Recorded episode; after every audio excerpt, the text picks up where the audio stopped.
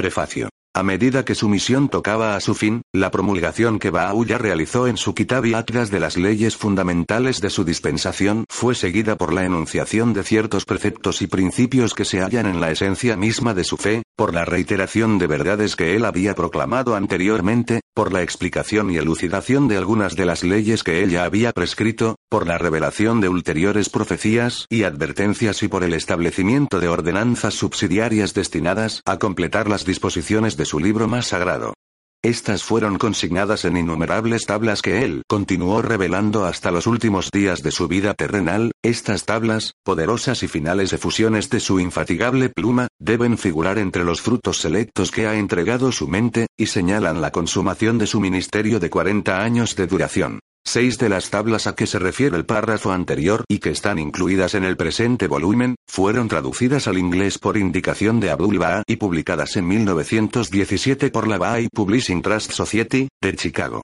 Ese volumen se agotó hace tiempo, y actualmente su contenido solo es conocido por la mayoría de los Baha'is a través de extractos incluidos en recopilaciones o citados en otros escritos.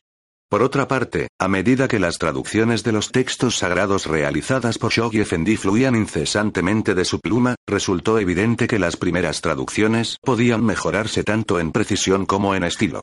En consecuencia, la Casa Universal de Justicia encargó la elaboración de este volumen, al que define como un intento más por traducir a un inglés elocuente la sin par expresión de Bahá'u'lláh.